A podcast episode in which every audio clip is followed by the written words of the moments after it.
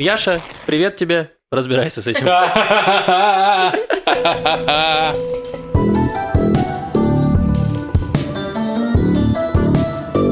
Шалом! Вы слушаете насыщенный и яркий, как зеленый чай, подкаст «Что там у евреев?». Что себе тебя торкнуло, чувак? Да, очень вкусный чай, спасибо. Очень вкусный зеленый чай. Да, да. Э, Меня зовут Макс, тут еще Лев и Маша.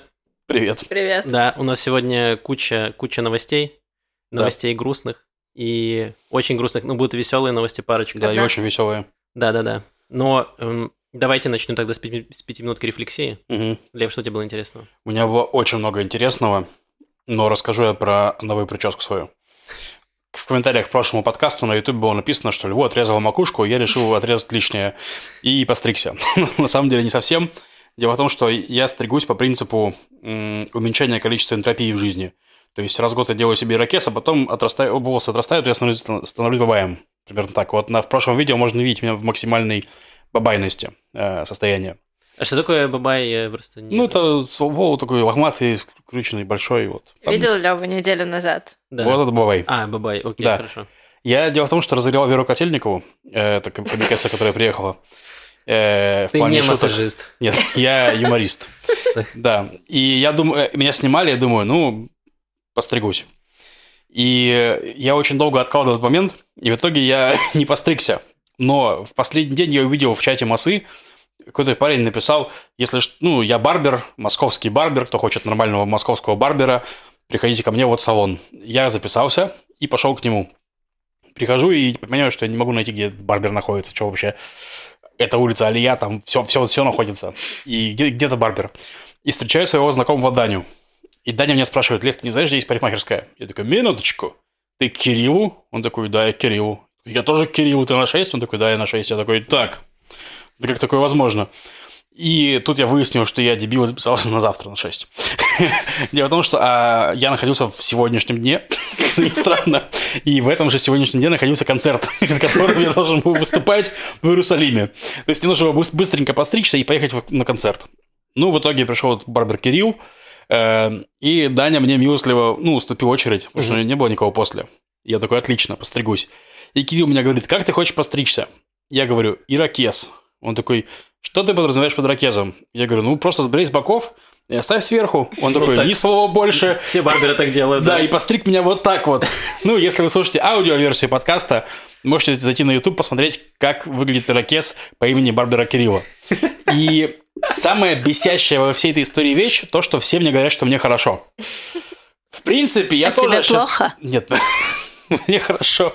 В принципе, мне даже нравится, меня постригли, поэтому, и, возможно, я к нему буду ходить. Так что я в комментариях к подкасту скину ссылку на его сайт. Если вам нужен барбер московский, то вот за 100 шекелей из меня сделали из бабая вот таким. Вот можно было стало посмотреть. Ну да, это не ирокез. Как э, любитель панкрока, не ирокез. Не ирокез. Не, не канон. Да, и меня все очень смешно подкалывали, потому что я, допустим, подходил к э, дочке моего друга Юры, она начинала плакать, и все такие, ой, ну, конечно, Лев подошел к ребенку с ирокезом.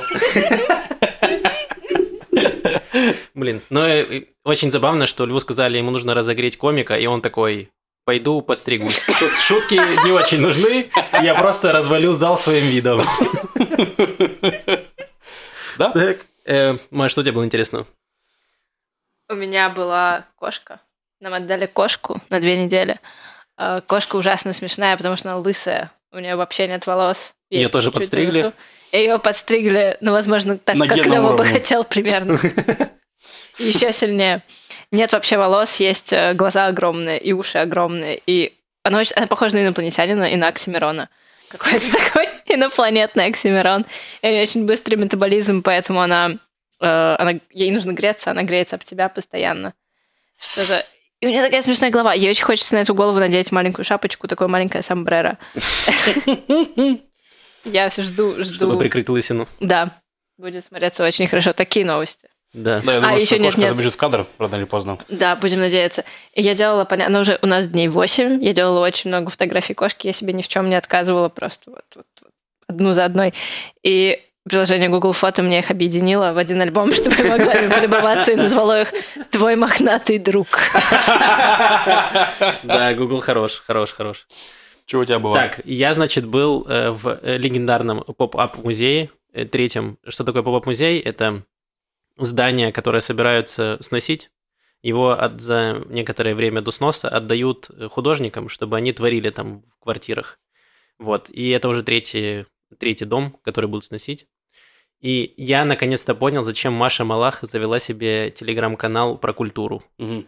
Для того, чтобы не стоять чертовы очередя в этот музей, чтобы ее пускали без очередей. Потому Мгм. что я пришел в воскресенье днем, когда все нормальные люди должны быть на работе.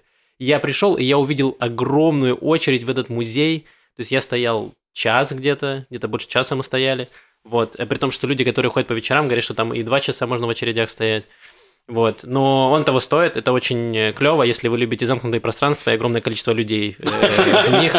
Если вы не боитесь короны, вот, то э, в целом круто. Но на самом деле оно того стоит, очень прикольно. И, ну, по-моему, это уже закончилось. Он был до какого-то февраля, да, по-моему, до 12 Ну, то есть, Да, если вы не попали, дом уже снесли, наверное. очень прикольная, очень модная штука в Израиле. Реально такие музеи, которые на несколько дней буквально Ну, раскрываются. несколько недель. Ну, может, несколько недель, да. И там есть маленькая история про этот поп-музей и про Машу Малах, и про их канал Пост Тарбут. Если не подписались, подпишитесь. Она маленькая, но, по сути, Даша, одна из, ну, со- соавторка Маши, она пришла в поп-музей, и как блогер увидела там художников, которые разрисовывали его русскоязычных, Мгм. и они, она с ними разговаривалась, она такая, и они такие, о, ты ведешь пост Тарбут, ничего себе, так мы от вас узнали про то, что это поп-музей будет, подали заявку и устроились, э, ну, не устроились, стали художниками. Класс. А потом мне Маша рассказала, как, они еще, как она с ними познакомились. Маша выступала в Хайфе на каком-то блогер-фесте. Там были эти художники, она, их- она- они живут где-то в кибуце каком-то непонятном. Подписались на ее канал, узнали про поп-музей музей в Тель-Авиве и расписали его. Клево. А вот и кошка, про которую Маша рассказала на рефлексии пришла. Давайте поговорим про коронавирус. На самом деле разговаривать нечего, кроме того, что эм, до Израиля докатилось модное молодежное движение, которое называется «Конвой свободы». Значит, что это такое? Это произошло в Канаде, когда в Канаде ввели э, местное правительство, ввело правило, что люди, которые пересекают границу США, должны иметь паспорта э, о вакцинации все. Мгм. И тут стала проблема у дальнобойщиков, которые постоянно ездят, значит, в США со своими грузовиками возить Мгм. товары туда-сюда. При том, что 85% дальнобойщиков и так были э, вакцинированы, вот эти 15% взбунтовались, что типа, как это так, на каком Мгм. основании, что называется. Вот, и они начали перекрывать дороги своими грузовиками. И, ну, и вот начались там протесты, там даже в, э, в Канаде ввели чрезвычайную, чрезвычайное положение в некоторых городах, там и в столице в том числе, когда они начали прям массово перекрывать э, главные дороги. Вот, и это поддержали и во Франции тоже началось это движение дальнобоев, которые объединились. И я удивлен, насколько дальнобойщики, оказывается, прямо, ну, комьюнити прям сильное них. Вот, они начали даже собирать на краудфандинге деньги. Они собрали 6 миллионов канадских долларов, что, по-моему, больше, чем 6 миллионов долларов американских. По-моему, канадский доллар дороже. Но Да. неважно. Короче, они собрали какие-то деньги, краудфандинговая платформа зашк- зашкварила их, сказала, мы не будем, и просто заморозила счет их. Мгм. Вот. И они тоже там сейчас сопротивляются. Они переехали на другую краудфандинговую платформу, Да. а ее взломали, деньги украли. Ну, короче, Это шутка или это правда? Нет, это правда. да. Ну, я прочитал эту новость перед подкастом, не в самом достоверном источнике, поэтому может, может шутка, не знаю. Это то, что, то, что я тоже прочитал, там несколько разных, на, на разных сайтах. Вот, но и сейчас э, в Канаде подавили, значит, полиция пришла, разогнала э, всех этих протестующих, 10 человек арестовала, остальных выгнали, то есть дороги освободили. Э, во Франции то же самое, там они не смогли ничего толком добиться. Но вот они приехали в Израиль, но здесь они просто пр- проехали по дорогам э, и покрасовались. э, типа, Встали в пробку. они, да, переехали протестов инвалидов. Да, они приехали перекрывать дороги, которые уже были перекрыты к тому моменту. Они такие, да черт. Да, они заехали в Тель-Авив, а там уже дороги перекрыты пробкой. Они смотрят, а люди тоже перекрытые. И они такие, куда мы попали? Да, в общем, э, они выступают против там массовой вакцинации и э, паспортов, зеленых вот этих паспортов, и вакцинации детей. В общем, там они, видимо, не совсем... они, так, такая очень вязкая какая-то масса людей, то есть они выступают за разные идеи, у них нет Мгм. какой-то там центральной власти. Вот, но странно... Было бы странно, Если бы у всех дальнобойщиков была центральная власть. Так я не знаю, по рации, которые вещают, типа, сейчас все скидываем деньги сюда. Ну, и не зна- ну, короче, э, странное движение, и вот оно было в Израиле, э, но ни к чему оно не привело, и, наверное, и к лучшему все это. Начинается рубрика невеселых новостей. Во-первых, нам нужно э, проговорить про Украину, то, что сейчас происходит, то, что эм, Россия начала стягивать войска к эм, границам Украины, они перекрыли полностью там чуть ли не блокаду с моря устроили из-за якобы учений, э, с, перекинули очень много войск на границу Украины с Беларусью, и также на восточную, восточную границу, где Украина граничит с Россией, тоже там огромное количество войск. И по данным там США постоянно говорит, что вот Россия планирует вторжение, очень многие по по страны отзывают своих послов и даже рекомендуют гражданам покидать страну, угу. то есть э, и Америка, и куча стран Западной Европы, то есть практически все страны Евросоюза призывают э, своих людей покинуть, своих граждан покинуть Украину, в том числе и Израиль. Вот, и э, что у нас, что, что из этого можно, какой сделать, не то что вывод, можем провести, поговорить о том, что делает Израиль в этом плане. Потому что мы знаем, что Израиль соблюдает якобы нейтралитет, то есть он такой, мы не влазим в эти, в эти разборки, мы такие, мы за все хорошее против всего плохого, э, за все хорошее для евреев против всего плохого ну, для да. евреев. Но там Израиль, во-первых, э, отозвал, отозвал из, из, из Украины семьи дипломатов, то есть дипломатов оставили, семьи забрали. Это первое, что они сделали. И второе, начались разговоры о том, что Израиль собирается, призывает украинских евреев репатриироваться, чтобы им могли им помогать. То есть, как я понимаю, это, э, ну, помощь этим диаспорам происходит на уровне активистов. То есть, это не такого, что правительство говорит там в таком духе. Точнее, правительство говорит, что... На уровне ну, вы... общин, скорее. Ну, Хаббат да, да, да. этим занимается кто-то еще. Да, на уровне общины, да, я, да, то, что я хотел сказать. То есть, что это не, не, не совсем правительственное, правительственное объединение. То есть, ну, они призывают их всех срочно там делать репатриацию, чтобы мы могли помочь как Израиль, как государство. Потому что до гражданства они все-таки, ну, наши, но, но, не, но, но не совсем. Но, в принципе, это правильно, я считаю, потому что государство Израиль должно заботиться о своих гражданах в большей степени, в первой степени, скажем так. Ну, Ну, о своих гражданах, да, но э, потенциально своих гражданах, это уже другой вопрос. И там были новости, что вот Израиль разработал план экстренной эвакуации, значит, потенциальных граждан Израиля, которые имеют право на репатриацию. мгм. И мне уже кажется, что сейчас в Израиле вот эти люди, которые разрабатывали план, они прям ждут, чтобы началась война, чтобы они такие, да, мы реализуем этот план, потом по нему снимут фильм на Netflix, и мы, у нас, за нас ведут страничку в Википедии. Да, то есть какие-нибудь... Э, Энтебе, что несу. Там Моше и как-то еще. Был... Да, то, что операция был... э, Моисей, операция да. Салмон, по-моему. Да. Тоже когда из Эфиопии евреев Да, да, да. вывозили самолетами. Да. Не, ну если начнется война, то, конечно, в принципе, оправдано ну, сп- спасать людей, мне кажется, в любом случае. Да, но, в общем, у меня, как у человека, который э, и приехал в Израиль из Украины, и приехал во многом тоже из-за войны, эм, есть пару таких вопросов к Израилю, к тому, как Где он... вы были раньше, блин? Э, ну, не то чтобы даже где вы были раньше, а к тому, что они делают, потому что, ну, как будто страна, которая находится в перманентной войне, Мгм. э, Израиль все-таки находится в такой войне, он хоть вяло текущий, но постоянно что-то происходит. Эм, по идее, должна как-то, ну, не знаю, вести какую-то антивоенную, возможно, риторику, что не очень хорошо, давайте не будем воевать и как-то решать конфликты, потому что в том числе мало того, что там, ладно, окей, воюют э, Россия и Украина, но там тоже есть куча, куча евреев, в том числе интересов И, и интересов Израиля, и торговых, и всего остального, и это странно. Но кроме того, что Израиль якобы соблюдает нейтралитет, но он на самом деле запретил э, странам э, Балтии продавать израильское оружие э, Украине. Мгм. Ну, то есть это вот, э, например, я подарил Маше тебе расческу, и говорю, э, Маша, ты можешь ей расчесываться, но не вздумай давать ее льву. Так а все, я постригся, мне не нужна расческа. Да, или, да, а коту не особо нужна расческа. Вот, ну, короче, странная какая-то политика. Они говорят, что нет, нельзя давать э, защитное вооружение Украине передавать. И все это говорится ради того, чтобы Израиль мог беспрепятственно бомбить Сирию, Да. где находятся иранские э, прокси и там разная военная техника. Но все равно Россия высказывает Израилю, типа, претензии, когда там что-то взрывается в очередной раз. Не, ну претен... она высказывает претензии, но она хотя бы не включает свои ПВО. Ну, то есть э, Россия не бомбит израильские самолеты, скажем так. Но последний раз, когда они бомбили, они сбили свой же самолет. Так это тоже не Россия, будут сирийцы были. Но теперь они Ну- вообще не, не отвечают. То есть просто Из- Израиль прилетает, бом- бомбит, что хочет, и все. Там сейчас так происходит.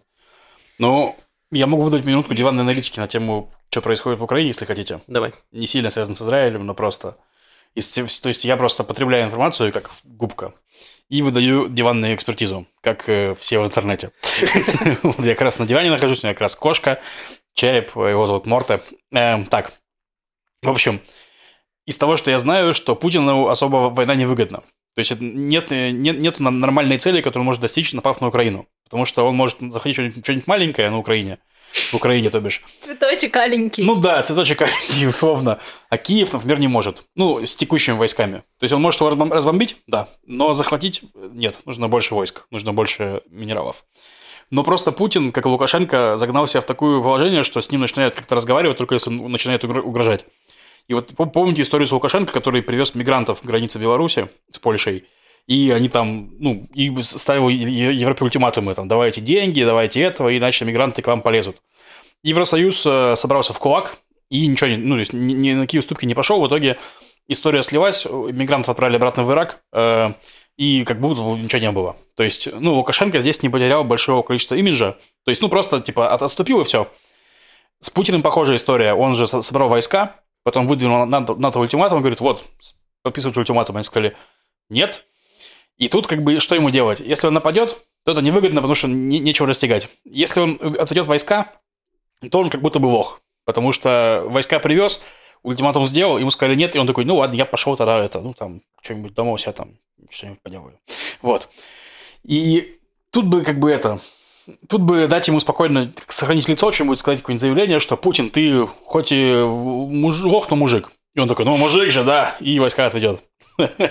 А США решили, что Путин просто был лохом во всех смыслах, и начали вот эту историю, истерию поднимать. Потому что истерию про Украину сейчас поднимает только США. Они говорят, ребята, они сейчас просто нападут. Ребята, они сейчас нападут, жесть. Но это потому, что они единственные, у кого есть разведданные. Просто да, остальные но и они монополист в этом плане. Ну, не только они, они на самом деле, что все остальные, ну, там в Европе, в Европе даже менее активно говорят, что ну, у нас тоже есть данные, но... Нет, смотри, типа, все бы окей, если бы они просто данные. Проблема в том, что они говорят, типа, гражданам уезжать. Если ты Тогда, ну, просто вот... наводишь истерию, то ты не делаешь таких вещей. Я думаю, что это тоже часть истерии, просто что Путин, э, чтобы бы отступление или, или не нападение Путина теперь дало бы ему еще больше, э, больше очков лоховства.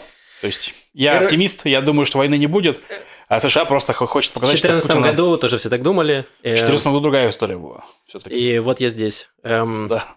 Ладно. Поэтому... Ну, это была чисто диванная аналитика, друзья. Я ну, не короче, знаю, я с тобой, я надеюсь, что тоже войны не будет. И я, э, типа, э, лучи поддержки всем нашим слушателям из Украины, кто да. нас слушает, потому да. что это ужасно, когда ты живешь и не знаешь, разбомбят завтра твой город или нет. Э, так себе ощущение, честно говоря.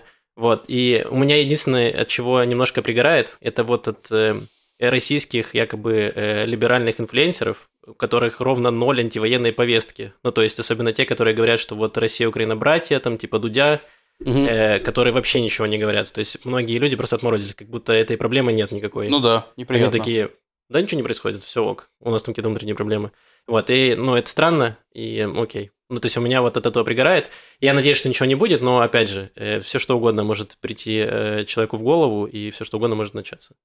Вот, поэтому, ну, будем надеяться, что все будет хорошо вернемся к нашим э, внутренним делам, то, что происходит в Израиле, и у нас там великолепный э, Либерман снова э, дает повестку.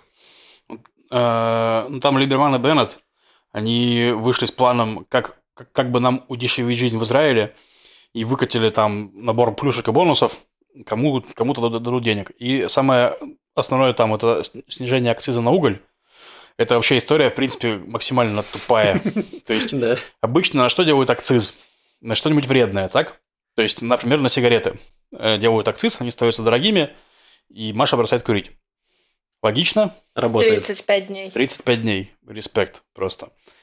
А тут они как будто бы такие, так, ну уголь это вредно, понятненько, сделаем акциз на уголь. Кто покупает уголь? Только мы. Ну, в смысле, Хеврат Хашмаль, это наша электрическая корпорация, она одна покупает уголь. То есть мы наложили сами на себя акциз, и причем у этой Хеврат Хашмаль есть план, по которому они следуют постепенного отказа от угля. То есть ну, это максимально странно. То есть, если бы, допустим, был бизнес какой-то, который покупает вредный уголь и сам там топит печи им, угу. то можно было бы их принуждать к тому, чтобы они переходили. А тут это госкомпания. Блин, ну, Лев, это вот я себе поставил задачу, например, э, сделать там по дому дела какие-то. Если я не сделал, то я себя наказываю, не играю в компьютер. Ну, мне кажется, Израиль также такой. Вот какая взрослая жизнь. Да. Израиль такой говорит, мы не можем перейти, значит, на возобновляемую энергию. Тогда накажем себя, будем больше налогов себе сделаем. Да, будем платить себе больше налогов, а потом этих налогов платить нашей же электрической корпорации. Ну, в общем, это достаточно бредовая история. И в итоге э, электричество подорожает не на 5%, а на 3,5%. То есть вот такая примерно Да, они новость. э, уберут акцизы на уголь. Это... Не уберут. Ну, они типа понизят, понизят, да, на- понизят. На, миллиард шекелей, и за счет этих миллиарда субсидируют стоимость электроэнергии, и то есть электричество повысится на небольшой процент. Да, а все А остальные... уголь использует только Хеврат Хашмаль в Израиле. А это монополист, по факту. Не, ну еще кальянные, А конечно, знаете используют. Знаете, мог бы еще использовать Санта, ведь Санта приносит уголек плохим детям, которые плохо себя вели. Но э, я как-то я как-то готовила урок про Норад. Знаете про Норад? Нет. Это такая история, я, я расскажу ее вкратце. Э, в общем, как-то раз есть такая, была такая специальная военная часть во время холодной войны в, в Англии, мне кажется, я думаю, в Англии, куда, где был специальный телефон, который мог зазвонить только в случае, если начинается все ядерная война, то есть прям супер специальный внутренний телефон. И как-то раз он звонит 24 декабря, и там слышен детский голосок, он говорит «Санта!» И там сидит какой-то офицер, он говорит «Что?» И ребенок уверен, что он говорит Санта, и он начинает там чуть ли не плакать. И в результате офицер говорит, ладно, хо-хо-хо, что, что ты хочешь, эм, зачем ты звонишь? И ребенок просит какой-то подарок, и выясняется, что этот э, телефон опубликовали в газете случайно. Из-за опечатки должен был быть телефон торгового центра, где сидит Санта, и можно позвонить, поговорить с Сантой. Опубликовали вот этот суперсекретный военный номер. И дети начали звонить дальше, и военные, ну, делать нечего, начали им отвечать. И, в общем, эта история продолжалась. Э, Они решили оставить это традицией. И э, сейчас у них есть сайт, где можно 24 в ночь на 25 следить за полетом Санты. Над всеми странами мира он пролетает. Над всеми странами мира, кроме, знаете, какой? В Израиле? Да. Почему? Потому что, потому что он против Израиля. Потому что он считает нас оккупантами. Блин. Это страна апартеида, никаких подарков. Ну да, Я причем, я причем узнала это посреди урока. Я делала урок для израильских школьников, и они прочитали этот текст, сразу пошли на сайт смотреть и узнали и рассказали мне такая. Интересно знать, спасибо. Потрясающе. Мария, Мария! Правда, что мы страна апартеида? Откуда? Выходит, что Из так. страны про Сан- из статьи про Санту. Ну да, получается, каждому ребенку по угольку, и вот акцизы насобирали себе на пару миллиардов. Все так. Да. И с арабских кальянах еще, да, миллионов пятьсот. Так, что там еще с ценами-то? Ну, еще там дают э, скидки детям в основном. Не детям, а владельцам детей. Ну, не владельцам, Сколько детей Обла- ты хоть планируешь купить? Обладателям, обладателям детей. И там не всех детей. Хозяевам. Там в духе детям, тех, тем, у кого дети от 6 до 12 лет, дополнительная налоговая скидочка. Тем, у кого дети там от 12 до скольки, там то еще какая-то скидочка. Ну и там скидки на ясли. В общем... э, Подожди, скидки на ясли для тех, у кого детям от 6 лет? Не-не-не, там, Тут ну, какой-то нет, обман, нет. мне кажется. Я говорю, что детям, у кого от 6 до 12, там им налоговая единица, тем, у кого грудные там скидки на ясли, ну, какие-то, в общем, скидки в Давай сейчас основном я для многодетных. чуть-чуть структурировать то, Давай. что сказал. Э, у нас есть, как человек платит налоги, у всех стандартный налог, но у тебя есть налоговая единица, которая дает тебе скидки. Чем Да. больше у тебя этих единиц, тем больше скидок. Э, Эти единицы дают за все что угодно. Маленький ребенок, кто-то инвалид, у тебя нет ноги, Ты женщина. ты женщина, у тебя Да, есть женщина. высшее, высшее образование, э, у тебя еще много разных плюшек, ты новый репатриант, много всего разного, из этого формируется скидка на, собственно, на налоги. И вот сейчас они переделали немножко эти единицы и добавили эти налоговые единицы, и добавили их тем, у кого маленькие дети, чтобы немножко э, облегчить бремя эм, владения, обладания ребенком, назовем это так. Да, Вот. И кроме того, они понизили налоги для тех, у кого минимальная зарплата, то есть э, те, кто получает мало денег, будут платить чуть меньше э, налогов. Кроме того, что еще? Международный валютный фонд, так называемый МВФ, эм, посмотрел на государственный долг Израиля, который очень уменьшился. Это хорошие новости. Мгм. Он стал даже меньше, чем до коронного периода, что вообще великолепно, прекрасно. И они сказали, что в Израиле прям все классно, вы молодцы, типа все делаете хорошо, но можно поднять налоги для, бога- для богачей, э, вот, для тех, кто много зарабатывает, потому что в Израиле э, налоги на, для богатых на 10-15% меньше, чем в других странах, э, забыл, как это называется, ряд стран, ОЭКД. ОЭКД. Или что-то такое, да. да, которые вот процветающие страны Западной Европы, так называемые. Так они же огромные. Должны быть еще больше. Они же, по-моему, до 50% Да, доходят. но там, э, там, в общем, есть вот этот вот налог э, не поступательный, как он называется, дифференцированный. Прогрессивный. Прогрессивный, да. Прогрессивный налог, он там какие-то ступени, видимо, они все равно не так много берут налогов. Вот, так что если вы преуспевающий программист, Мгм. то и до вас доберутся, ждите. То, с чего мне сгорело последнюю неделю, То, что мы разговаривали с вами еще два подкаста, мне кажется, назад, про то, что Либерман, значит, э, убрал акцизы на некоторые овощи, чтобы понизить стоимость овощей в Израиле, ну, на Мгм. некоторый ряд продуктов. И знаете, что оказалось? На самом деле ничего не понизил, и он подписал это, значит, какой-то там закон, и его не приняли, потому что э, вот это вот м, колхозное, колхозное лобби, фермерское лобби, Колхозный.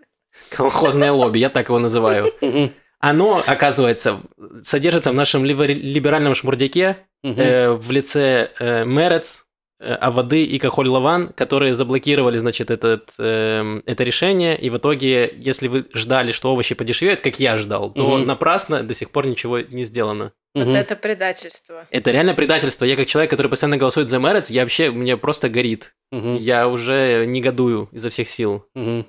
В шоке. С чего у меня сгорело на этой неделе? У меня сгорело на этой неделе, во-первых, с того же Либермана, который заявил, что в том, что у нас в Израиле очень дорогой уровень жизни, виноваты харидим, которые не работают. Ну, ультраортодоксальные евреи. Тут он, он сказал менее жестко, он сказал частично виноваты харидим. Ну, то есть, частично виноват э, Советский Союз, частично виновата погода. Ну, то есть, там это фраза, которую можно к чему угодно сказать. Но просто бесит обвинения такие тупорылые, потому что среди харидим уровень занятости последние годы, ну, до- ну, не, считая короны, он рос. То есть с каждым годом все больше и больше харидим выходили на рынок труда. Учитывая, что харидим еще и там очень много, и много молодых, то есть, ну, все больше и больше растет. Хорошо. У женщин харидим вообще сравнялось с средним уровнем по женщинам в Израиле. А при этом, то есть у них, значит, росло, а уровень э, жизни, в смысле, стоимость жизни тоже росла. То есть не было такого, что чем больше харидим выходит, тем дешевее жизнь. Блин, я знаю Либерману, как решить проблему с безработицей. Нужно увеличить уровень жизни, ну, типа, чтобы еще все было дороже. Тогда у людей не останется выбора, им придется работать всем, и детям тоже. Вот он старается, да. В общем, ну, то есть о том, что это очень тупорылая популистская штука, которая меня бесит. Это первое. Вторая история про популиста – это Бен Гвир. Это наш политик справа, э, ультра, самый максимально правый э, политик. И в Шейх-Джарахе, в Иерусалимском районе, где имущественный спор между арабами и евреями продолжающийся, Да, мы рассказывали про да, это. мы рассказывали, там и война из этого была даже, всякое-всякое. Он, там снова возникли беспорядки, э, и снова туда приехал Бенгвир, открыл там свою, э, свою приемную, отказался уезжать, говорит, я буду тут сидеть, это еврейская земля, это даже не шейх Джарах, это Шимон Ацадик и так далее. И в итоге его оттуда полиция, э, значит, э, брала, и там есть видео потрясающее, где Бенгвир падает в обморок от того, что ударил- его ударил полицейский.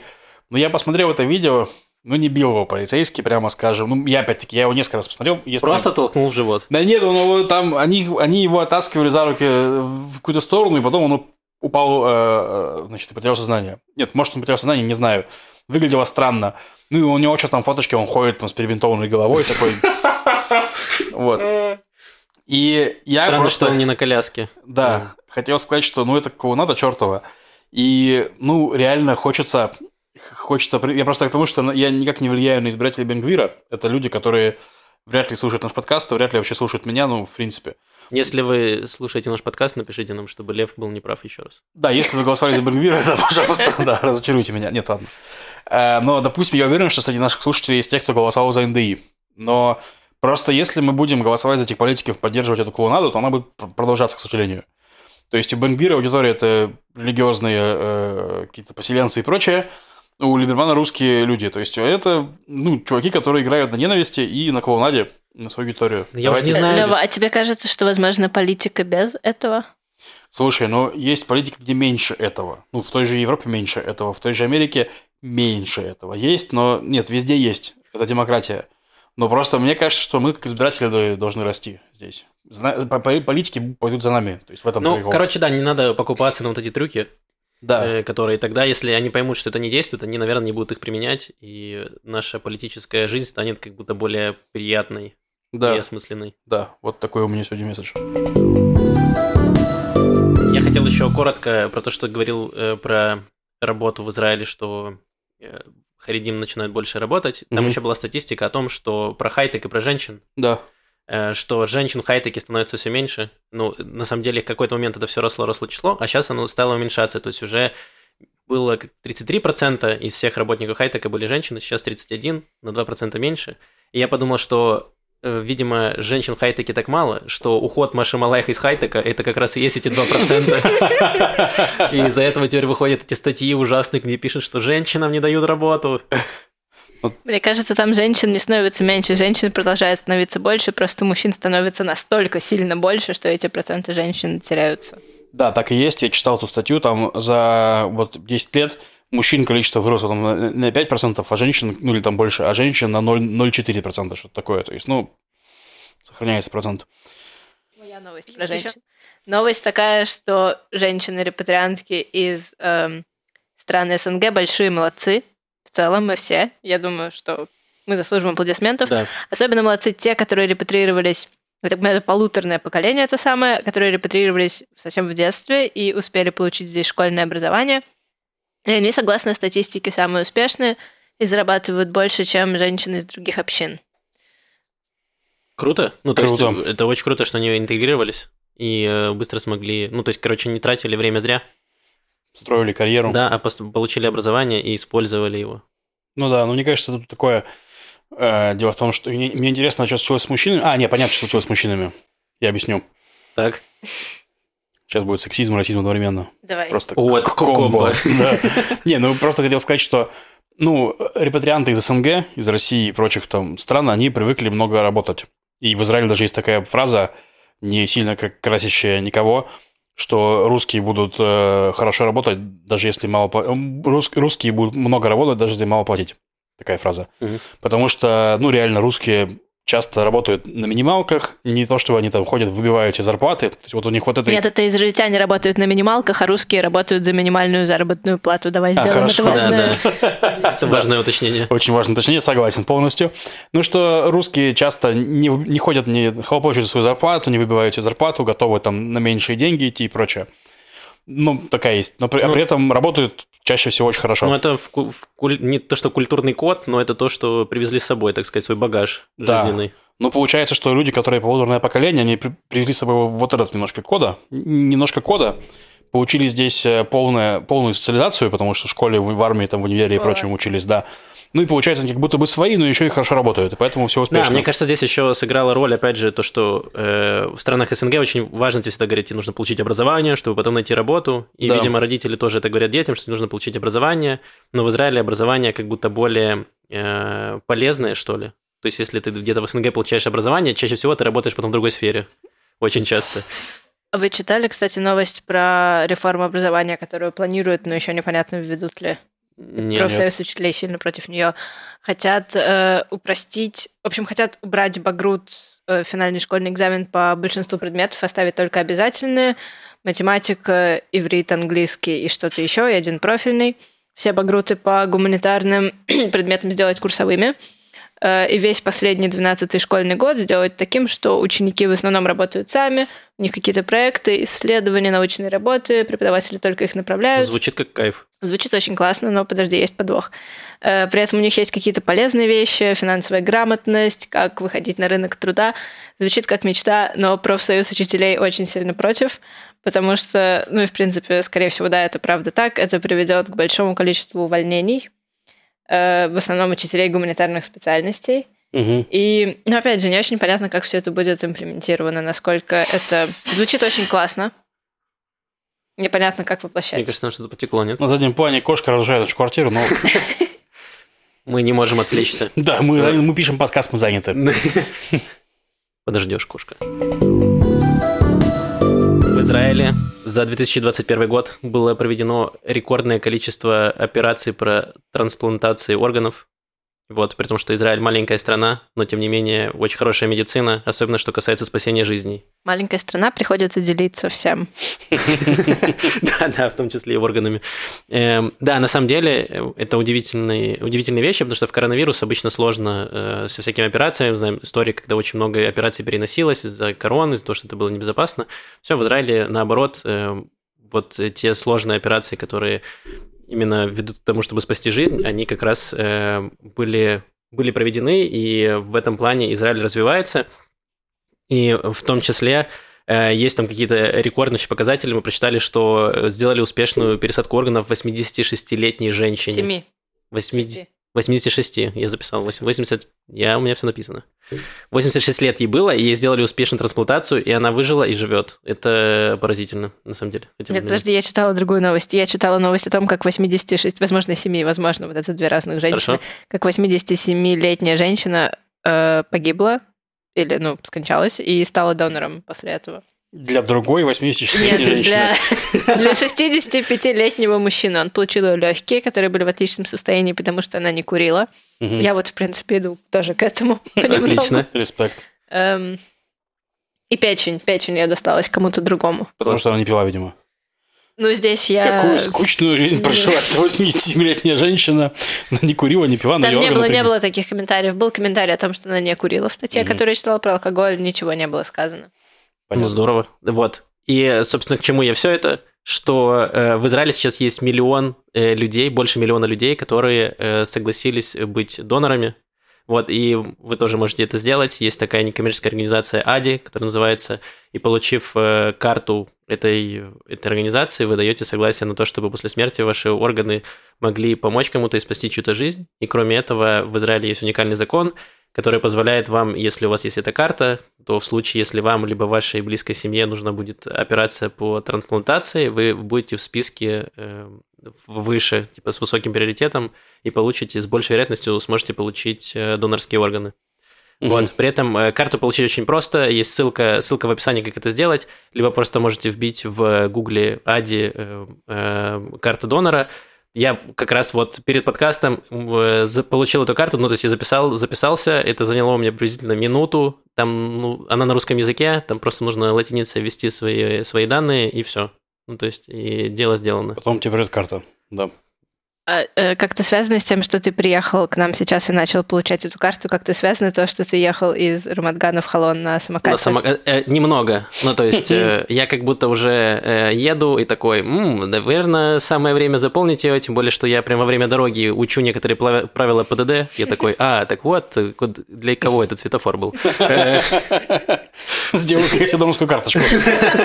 Понятно. Да, да, да, самое время. Так что, если вам нужны какие-то печень или почки, вы знаете, кого подрезать. Да, ну и кроме того, если уж легкие от 80-летней женщины пересадили 65-летнего мужчины, то для многих мужчин это, ну, такая одна из, один, одна из возможностей по- побывать женщине. Да, отлично. В общем... Да, эм, Да, друзья, заказывайте у нас рекламу. Лучшие шутки про ваш продукт.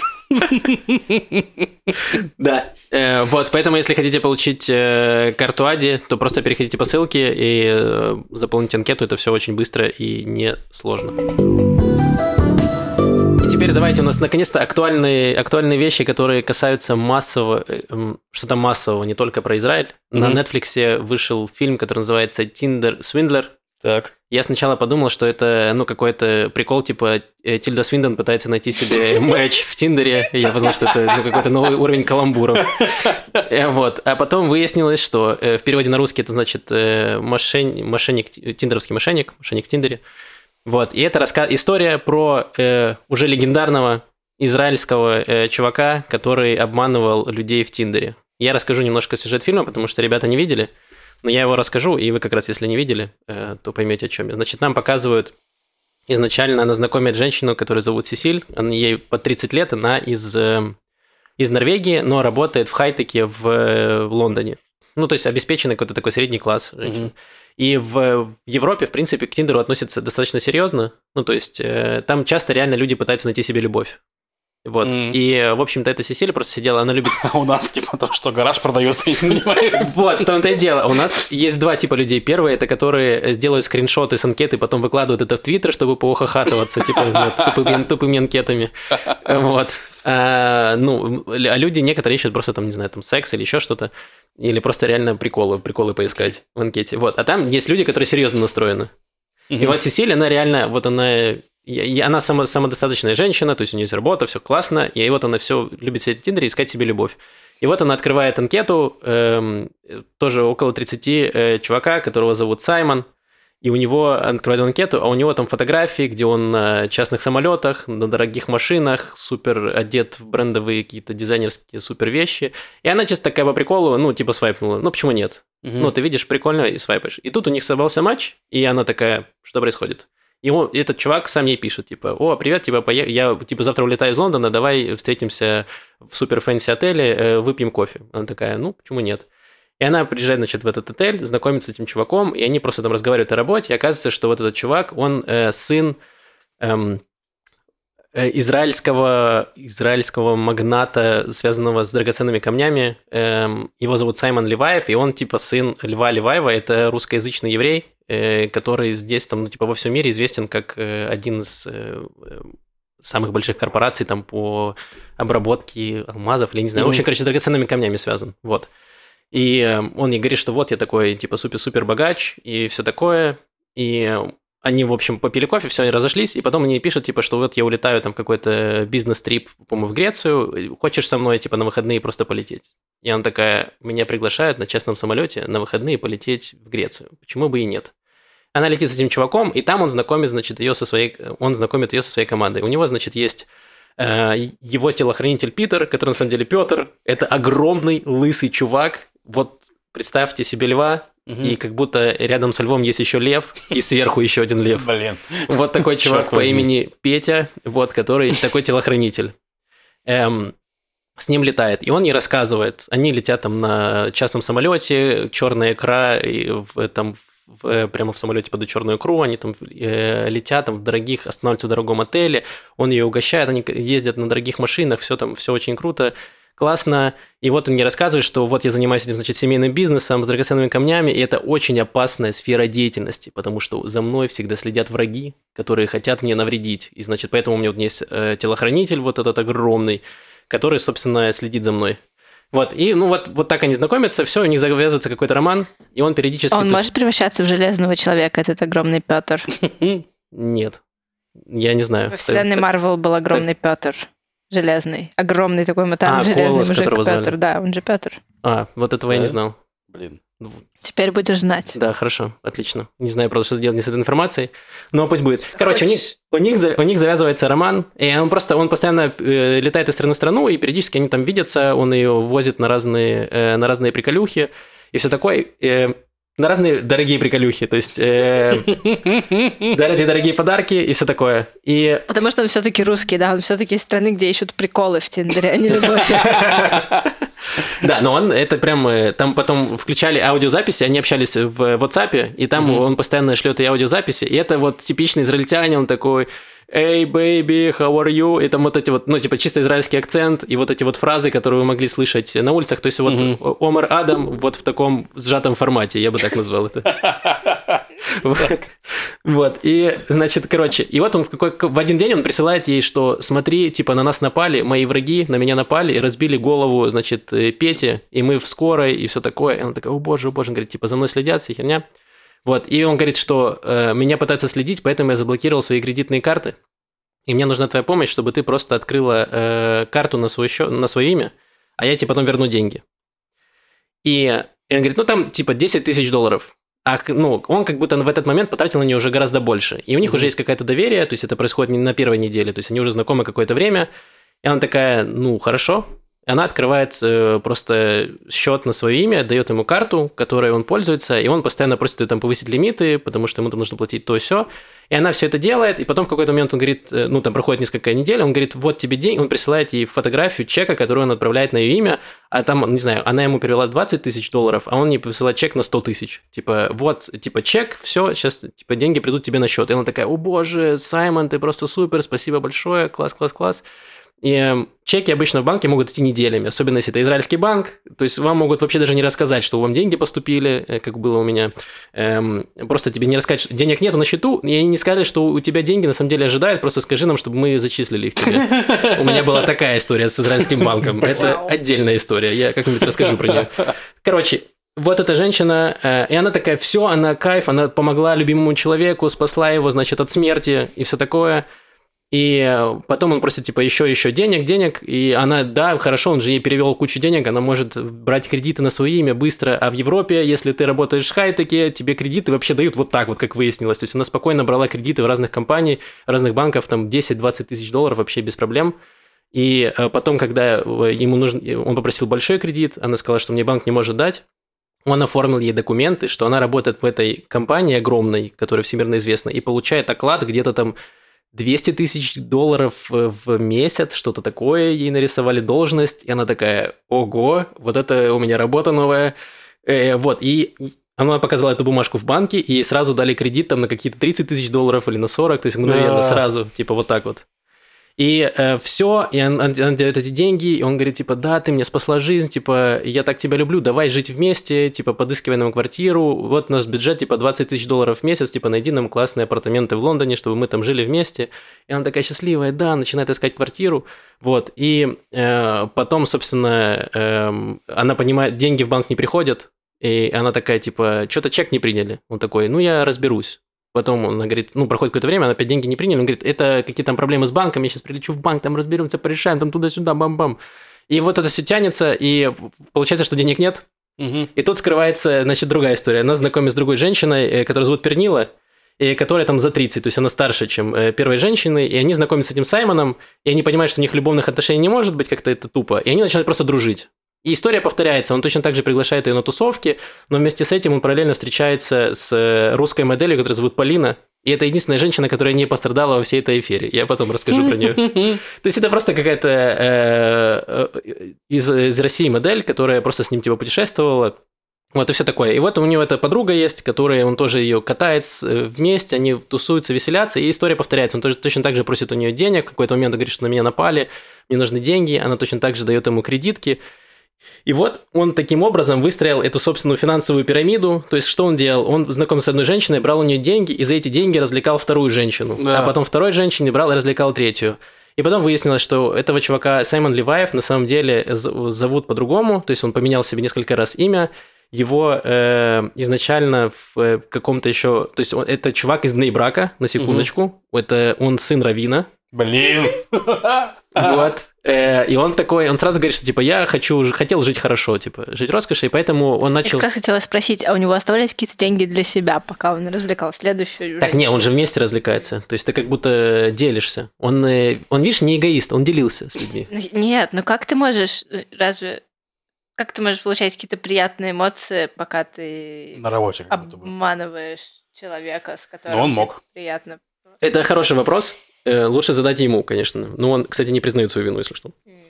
Короче, значит, я расскажу сейчас вот историю про самого этого чувака. Э, значит, он из Нейбрака, он, э, и первое, что он делал, он начал подделывать чеки еще в Израиле, будучи. Mm-hmm. Он где-то подрабатывал, украл чековую книжку, украл чековую книжку каких-то знакомых и начал там выписывать чеки. Его поймали, и его должны были судить. И что он сделал? Он подделал себе паспорт, выехал в Иорданию и улетел из Иордании, значит, в Европу. И там, значит, по поддельному паспорту начал вот эту мутить свою схему. Угу. Его поймали в Финляндии. Он э, начал еще с 15 -го года начал вот э, обманывать таким образом женщин. Эм, и в Финляндии его посадили в тюрьму. Он отсидел, вышел там по досрочному, он сидел год, по-моему, или что-то такое. Он вышел, поменял себе имя еще раз. Он три или четыре раза менял себе имя. Он менял историю. Он был агентом Масада. Э, он был пилотом, э, он там много менял себе истории. Раз... Прям Catch You If прям вот фильм. Да, живет свою лучшую жизнь. Да, да. да, только разница в том, что Ди Каприо обманывал государство, он поделал чеки у банков, а этот mm-hmm. человек обманывал реальных женщин, и причем не то чтобы супер богатых женщин. То есть это ну, просто да. женщины самодостаточные, но тем не менее, которые не могут себе позволить брать там огромные кредиты, mm-hmm. потому что потом кредиты им нужно самим закрывать. Это не то, что они такие. Понятно. У да. меня нет денег, э, все отвалить от меня банки. Нет, они до сих пор выплачивают эти огромные кредиты. Вот. И там еще была э, третья женщина, которая, собственно, из Финляндии, по-моему, Элин, э, которая его в итоге сдала полиции. То есть, а, в чем еще был прикол? Когда вот эти женщины поняли, что их обманули, они начали, значит, э, этому Саймону говорить, типа, ты нас, ну, ты, ты обманул, как ты мог, как ты мог. А он в это время он начинал угрожать. Он говорит, что ты, ты типа, ты меня предала, я вообще с тобой разберусь, и, э, и все. То есть, а при том, что он в это время знал все данные о тебе, он это- угрожал этой девушке, потому что он знал и телефонные родителей, начал названивать родителям. И Мгм. девушки были в, шо- в ужасе, потому что и поэтому они обращались в полицию, полиция сказала, ну, типа, «П- приедет, вот тогда и поймаем его. Где он летает, мы не знаем, типа. Мгм. И полиция ничего не могла сделать. И в итоге жертвы были запуганы, потому что у тебя есть вот этот огромный русский, который, и ты вообще не понимаешь, насколько опасен этот Саймон. Мгм. И э, женщины реально были запуганы, и все. И ты как будто, ну, тебя кинули, и ты такой, и как мне с этим жить дальше? Мгм. Вот. Ну, в итоге одна из женщин, э, чтобы как-то сократить обсуждение, потому что уже очень много рассказываю. э, в общем, э, в, итоге, в итоге его сдали в полиции Греции. Греция, греческая полиция поймала... Грецкая полиция. Э, полиция гречки и риса поймала его и отправили его почему-то в Израиль. Ну, потому что, а, у него, типа, его нашли паспорт израильский, они такие, ну, значит, в Израиль лети. И отправили его в Израиль, а в Израиле его судили только по делам израильским, то есть по то, что он... Чеки поделал. Да, поделал чеки и, и у- сбежал отсюда. И ему дали э, 15 месяцев тюрьмы, но выпустили через 5 месяцев, когда началась корона, и во время короны там было эм, решение о помиловании многих людей, чтобы сократить количество заключенных в Мгм. тюрьме, чтобы не размножать коронавирус. Вот, они его выпустили, собственно, сразу. И что он сделал? Он э, продолжил, значит, э, завел себе инстаграм-страницу, у которой 200 тысяч подписчиков, э, и начал давать бизнес-консультации. У него есть сайт, где он дает бизнес-консультации. И все, значит, про него выпустили огромный материал на, в норвежской газете, самой огромном таблоиде. И он все отрицал, он давал интервью, еще до фильма на Netflix, он давал интервью тут на израильских, э, на израильских каналах, что типа это все ложь на самом деле, это все ерунда, они обманывают, ничего такого не было. И он до сих пор встречается с израильской моделью, которая говорит, что это все обман. Типа, да нет, он не такой. Это Полина, которая... Э, Нет, не Полина. Полина э, срезалась, она недавно давала интервью, она отказалась сниматься на Netflix, она давала интервью какому-то российскому сайту и сказала, что, э, ну, я ему деньги не давала, э, просто, типа, тусовалась с ним, а потом, когда узнала, что он мошенник, типа, все, оборвала Ага. с ним связь. Там про эту Полину было забавно, потому что, ну, в Израиле живет Све- Света Стругацкая, это внучка, э, я не помню, какого-то из Стругацких. Прости меня, Света, если слышишь. Не помню, как зовут его деда. Или, да. И, э, ну, у нее твиттер популярный достаточно. И она выяснила, что она одноклассница с этой, с этой Полиной. И она написала в Твиттер об этом, а потом ее стали доканывать э, российские всякие разные издания, что вот дайте нам контакты Полины, дайте нам контакты Полины. Ну, она всех послала в жопу, потому что, ну, с пропагандой не работаем. Ну да. Ну, а понятно, всякие нормальные издания ей не писали, там какая-нибудь «Медуза», ну, их своих хватает тем.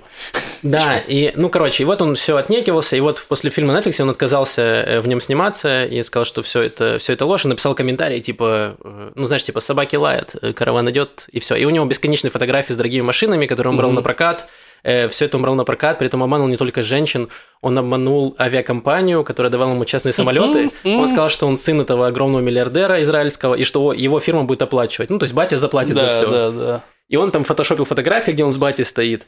И самое идиотское, что эта семья Леваевых, она никогда об этом не говорила. То есть, хотя все знали, что Мгм. ну, вот этот чувак существует, они не, не комментировали, что они не, не выходили с комментариями, типа, это вообще не наш сын, типа, нет такого. Никто не... Вот что меня поразило, никто не знал, и они только недавно вышла, э, собственно, дочь этого э, Льва Леваева и сказала, что нет, этот чувак вообще нам не родственник. Это такой идиотизм. И как, ну, вот эти подделка документов, и всем пофигу. Этот чувак, это- вот этот Саймон Леваев ходит на свободе, кайфует, Да. все у да. него хорошо. Его забанил Тиндер по итогу после этого фильма, потому что он, у него был аккаунт в Тиндере, и вот этот после выхода фильма э, Тиндер такой, да, ладно, мы забанили его. И в итоге закрыли его страницу Инстаграма, но он сразу открыл новую, и все. Сейчас я заходил перед подкастом, страница его есть, там 200 тысяч подписчиков, куча фотографий, и при этом у него заблоченные комментарии, естественно. Вот. э, И все, и он э, сидит, кайфует. Вот такая история потрясающая. Спасибо, что поделился, Максим. У меня есть новость про то, каких мошенников наказывает государство Израиль. О, Э, фальшивомонетчиков. Вот кто получает. Причем не государство Израиль их наказывает, а Банк Израиля.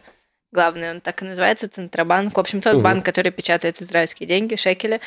Эм, у него уже 4 года есть такая практика. Каждый раз, когда есть какое-то дело с фальшивомонетчиками, фальшивомонетчики получают уголовное наказание, сколько-то лет в тюрьме, а банк предъявляет к ним иск за плагиат, за нарушение авторского права на печать шекелей, и они еще выплачивают банку огромную финансовую компенсацию. То есть это они просто роялти просят, да? Типа, Да. это мы напечатали Да. деньги, а ты, Да. пожалуйста, тоже. Да. Это такой роялти, где у тебя еще отбирают твою музыку. Сажают тебя в тюрьму. В общем, Да, это э, они... Смешно, если Лев Леваев сейчас выставит иск этому чуваку за использование его фамилии. Не, там реально, причем это будет смешно, потому что ты можешь э, обмануть, ну, полицию Европы, полицию Англии, полицию Израиля, но еврейского миллиардера, разбогатевшего на бриллиантах, ты от него ты не уйдешь. У него есть свой Петя, который в два раза больше твоего Пети. Да, так И он самое, по-настоящему железный. Да. Да, реально колосс. самое смешное, что никого не наказали. Ну, то есть заказали только Саймона, а Да. Петю этого все, всем простили. Но при этом есть... э, Так и Петя ему сказали, если дали денег, и он вот будь Петя. Он такой, хорошо, я и так Петя. Да, при этом, что есть фотографии этого Пети в Инстаграме. То есть никакой нет вопросов. Ну, типа, а они, типа, в команде работают? Да, нет, это просто Петя какой-то подсадной. Э, Вот, да. И я последнее, что хотел сказать, я часто занимался виктимблеймингом. Это когда ты обвиняешь жертву, э, когда финансовых пирамид. Ну, потому что Да. ты такой, типа, ты реально отдаешь деньги, когда тебе обещают, там, типа, 30% месячных. Это же, ну, явно видно, что чушь. Но здесь настолько продуманная эта схема была. Месячных звучит абсолютно отвратительно. Да, это просто, это реально, это странный мошенник, он отнимает у женщин 30% месячных. Очень странный Парень, мошенник. забирай 100. ПМС на сдачу. Да. Блин. Эм, Ну, вы поняли, о чем я говорю. Да. Что, эм, ну, в общем, ты говоришь, что, ну, люди, ну, нужно быть умнее, ну, как так, вы вкладываете финансовую пирамиду? Но здесь она настолько выстроена, что как будто, если бы меня укатывал дорогущий, ну, типа, я просто, что ты как будто в сказку попал, что ты, вот, реально, ты попал человек, который тебя угощает и всем, при этом, что это не женщины, которые искали себе папика, это были, ну, типа, женщины, у которых есть хорошая работа, они хорошо зарабатывают, у них все в порядке. Просто они такие верят, верят в любовь, и что они вот попали в фильм, э, какой-то фильм, что вот их принц на белом коне, и все клево, и он просто втирается в доверие. И я такой подумал, что если бы у меня был такой друг, я бы вряд ли ему дал денег, потому что нет денег, но как будто бы мне было бы сложно ему отказать. Я такой, чел, да конечно, хочешь фалафель могу тебе прислать, типа, или что тебе нужно, потому что это реально очень, ну какая-то очень продуманная схема, и это как будто, это с одной стороны и- восхищает, что это прям ну, умный, харизматичный чувак, который легко мог бы, не знаю, там секту свою нач- э, сделать. Но и при этом, конечно, пугает, что такие люди есть, и реально не... сколько еще таких есть в, по миру. Все, ну, мне кажется, большая часть финансовых схем построена каким-то таким образом, даже если они включают вот этот э, любовный момент. Ну, как тебя запутывают, у тебя вызывают доверие, какой-то какой авторитет. ну, э, Да, и здесь он же по кирпичкам строил это доверие. То есть ты сначала это, потом это, потом... Ну просто ты если вместе с кем-то куда-то съездил прям, то есть ты понимаешь, что этот человек, ну он не пустышка как будто бы, да? Да. Ну вот это все, оно реально выстраивается. Так что да, могу понять. Ну, ну и на самом деле я, я не согласен с тем, что это как будто финансовая пирамида, потому что в финансовых пирамидах людей губит жадность. Это другое. А здесь людей губит доверчивость, ну и желание доверять. Это немножко другое. Плюс в той же Европе, да и в Израиле, в принципе, люди в целом скорее друг другу доверяют, чем... Ну, то есть в России, возможно, бы нет, но в России вот как раз жадность работает.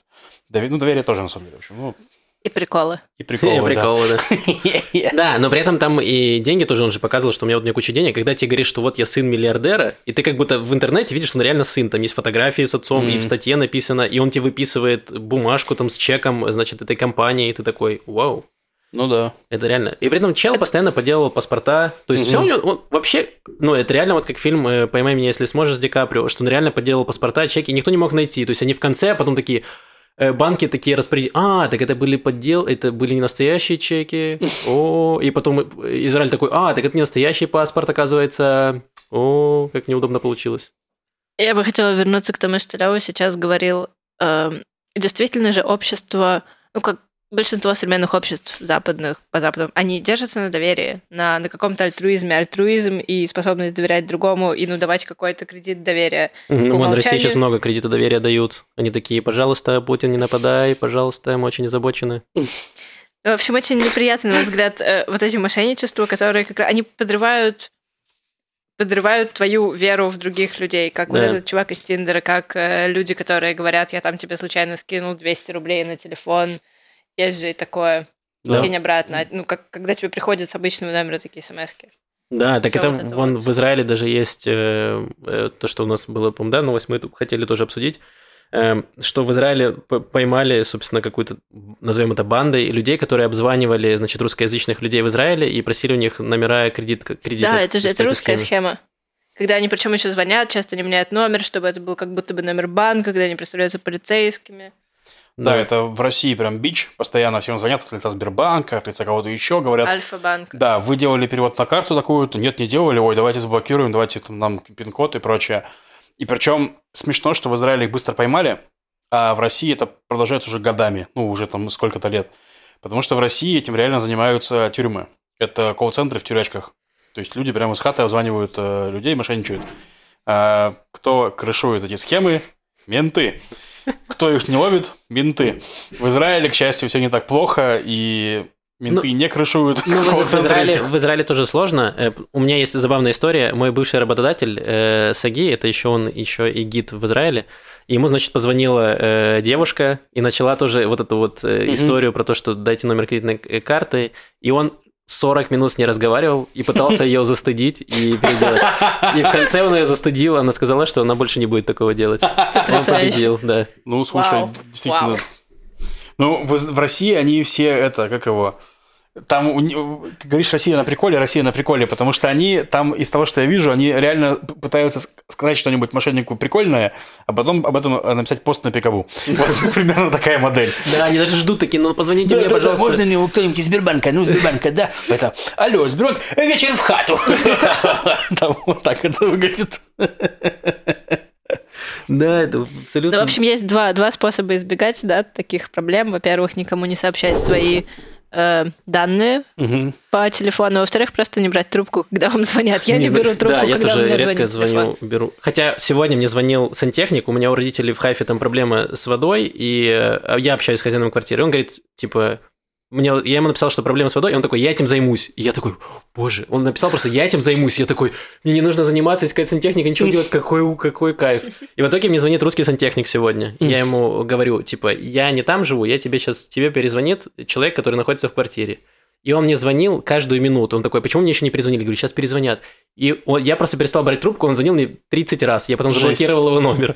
Вот. Жесть. Я к тому, что я тоже обычно не беру номера незнакомые. И как человек, который работает в финансовой организации, я могу вам сказать, что никакому банку не нужны ваш CVV-код, обратные три цифры. Если у вас их просят назвать, то, скорее всего, либо вы в Израиле что-то покупаете, и тогда у вас реально часто про CVV-код.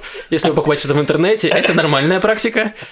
Но если у вас просит банк, это значит, что это 100% мошенники, потому что банку нафиг не нужен ваш код. Да, мне недавно звонили тоже из моей кредитной компании.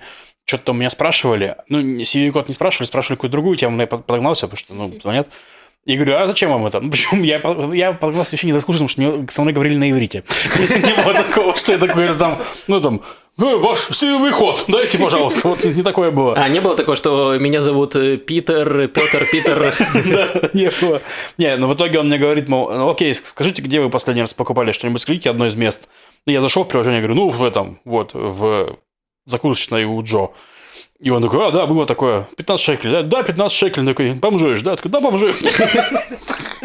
Он такой, ну, хорошо, Лев, хочешь кредит? А он просто, а он просто поэтому позвонил, типа, Лев, я вижу, что ты бомжуешь, может быть, тебе кредит. Обычно людям звонят, когда у них какие-то слишком большие траты, а тебе позвонить за слишком Лев, маленькой. серьезно, 15 шекелей, ты очень себя уважаешь? Лев, ты же вроде успешный человек. Что происходит такое? У тебя есть свой подкаст. Как можно? Ты организовываешь стендапы. Может, кредит? Да. Что вообще? Ой, Ладно. Потрясающе. Последняя маленькая новость. Эм, В общем, в Швейцарии один мужчина обратился в, к врачу, у него была пневмония, ему дали антибиотик один, он не Швейцарии, в сработал. Израиле же нет? В Швейцарии. Так, Но сорян. подожди, будет, будет твист, будет поворот к Израилю. Э, Ему дали один антибиотик, он не сработал, ему дали второй антибиотик. А фекальные трансплантацию пробовали? Подожди, Вместо- до этого, до этого не дошло. А, извините. Решили начать с антибиотиков. Дали ему э, кларитромицин. Это все антибиотики такие, ну как, их дают всем. Нет всего, они прям супер распространенные. И после того, как он принял второй антибиотик, он э, впал в такое состояние легкой мании, он стал очень веселым, он начал рассказывать друзьям, родственникам, что с ним говорит Бог. что он новый мессия, что ему там какие-то указания дают Хорошо, родственники. что он стал веселым после этого. Да, да, веселый. Типа, Со мной говорит Бог и рассказывает мне анекдоты. Очень смешные. Не как, не как Авраам, э, по-другому. В общем, его э, семья отвела обратно. Ему там быстро вкололи какое-то антипсихотическое. Через 12 часов он перестал слышать голос Бога. И оказывается, что есть такое явление, называется антибиомания. Это очень, очень редкая реакция на антибиотики, которая встречается обычно у мужчин. От 3 до 77 лет мне очень понравилось. От 3 до... Были, были случаи от 3 до Да, реально, 77. хорошо, что, хорошо, что у меня два. Сопровождается манией, психозом, галлюцинациями, голосами Бога. А где плотвист, но это же наш иерусалимский синдром, Синдром, по идее, который иногда случается с людьми, которые приезжают в Иерусалим и прям э, так их ошеломляет все происходящее. А там, ну, есть чему ошеломить человека, что они начинают считать себя мессиями. Мгм. Блин, классно. А я не знал даже, что от антибиотика можно такой приход словить. Жесть. Ну, ну, Ну, это- ну, это Смотри, только- ты, только ты в правильный, ты в 80. правильный, временной... Промежуток, да, я понимаю. Нужно э, выбрать нужный возраст. У тебя есть еще около 40 лет. Да-да-да, я еще выберу. Кажется, выпуск получился большой, информативный, Да. было много новостей, грустных, потом было веселых. Вот. Давайте мы поотвечаем на вопросы. Там вы накидали вопросы, спасибо вам большое. Сейчас мы поотвечаем на них. Давай, Лев. Да. Вопрос такой. Если в форме нашей, Google форме, если в иврите нет гласных, то что, вы, что делать с фамилиями? Не получаются ли курьезные ситуации? И нет ли проблем с документами? Ну, с документами особо нет проблем. У меня есть, у меня моя фамилия и имя написано во всех документах ра- по-разному. Только в паспорте они реально постарались. Если- да, э, ну, то есть у меня Мактим, я очень часто э, Тутенгоф, я, ну, то есть там по-разному, э, они иногда пишут на иврите, а потом на английский переводят это, и там что угодно. Но самое смешное было, когда я потерял кошелек, жил в Иерусалиме, пошел в бюро находок в полицию.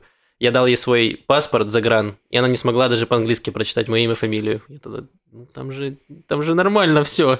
Вот, поэтому дискриминация, я считаю. Со словом Максим, казалось бы, не должно быть проблем. У Да, израильтян вообще никаких. Но мне же, я не Максим, я Максим.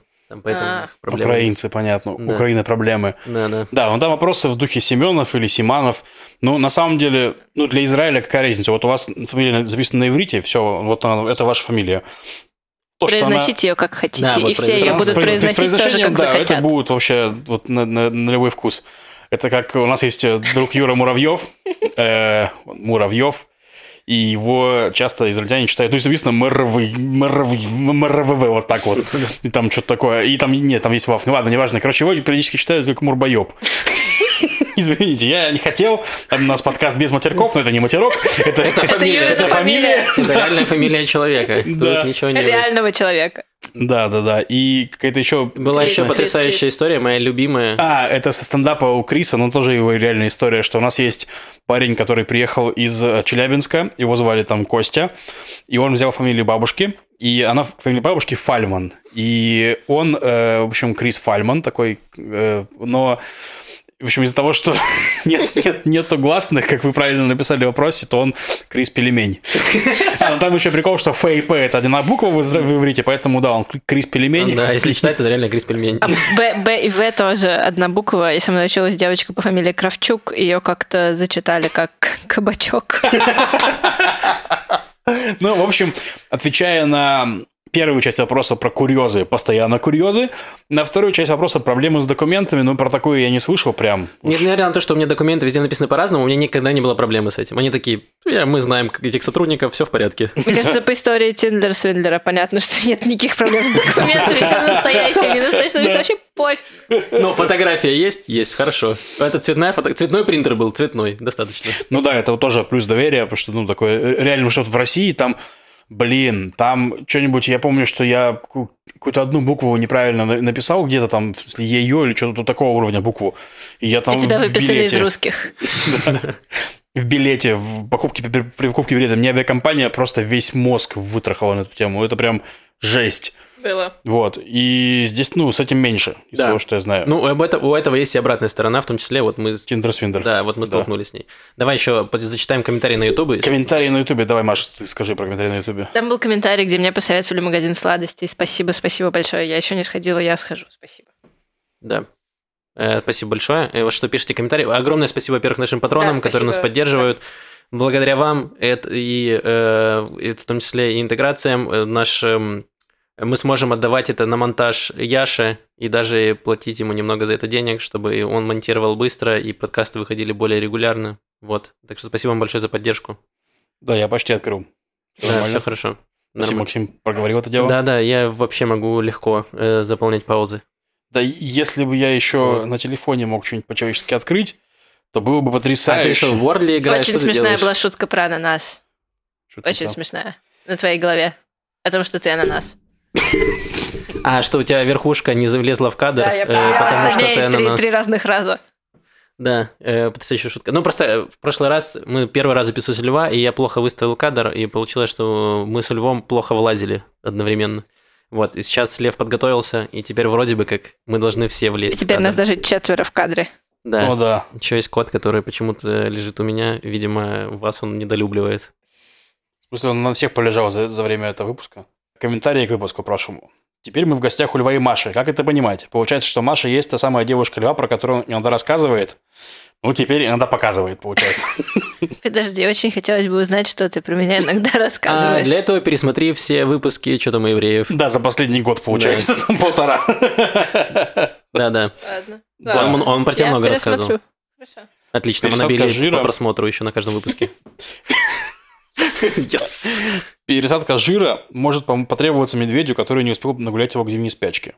Ты можешь спасти медведя, э, медведя, Лев. Да. Одноразовая посуда, чехольная ме- мебель и все такое помогает э, снизить нагрузку на хозяев в Песах, потому что каширование дома в Песах – это ужас. Кэширование.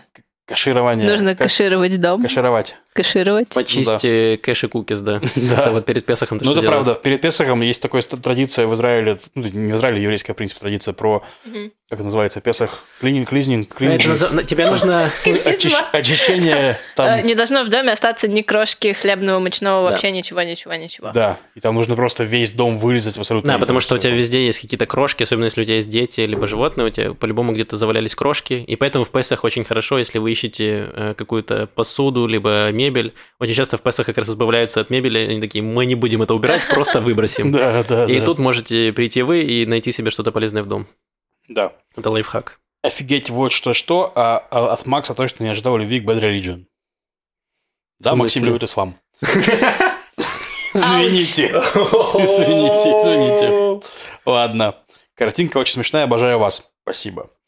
Час публикации, что так мало просмотров, давайте поднажмите подписчики, пока все дома. Максим, ничего себе вы вспомнили.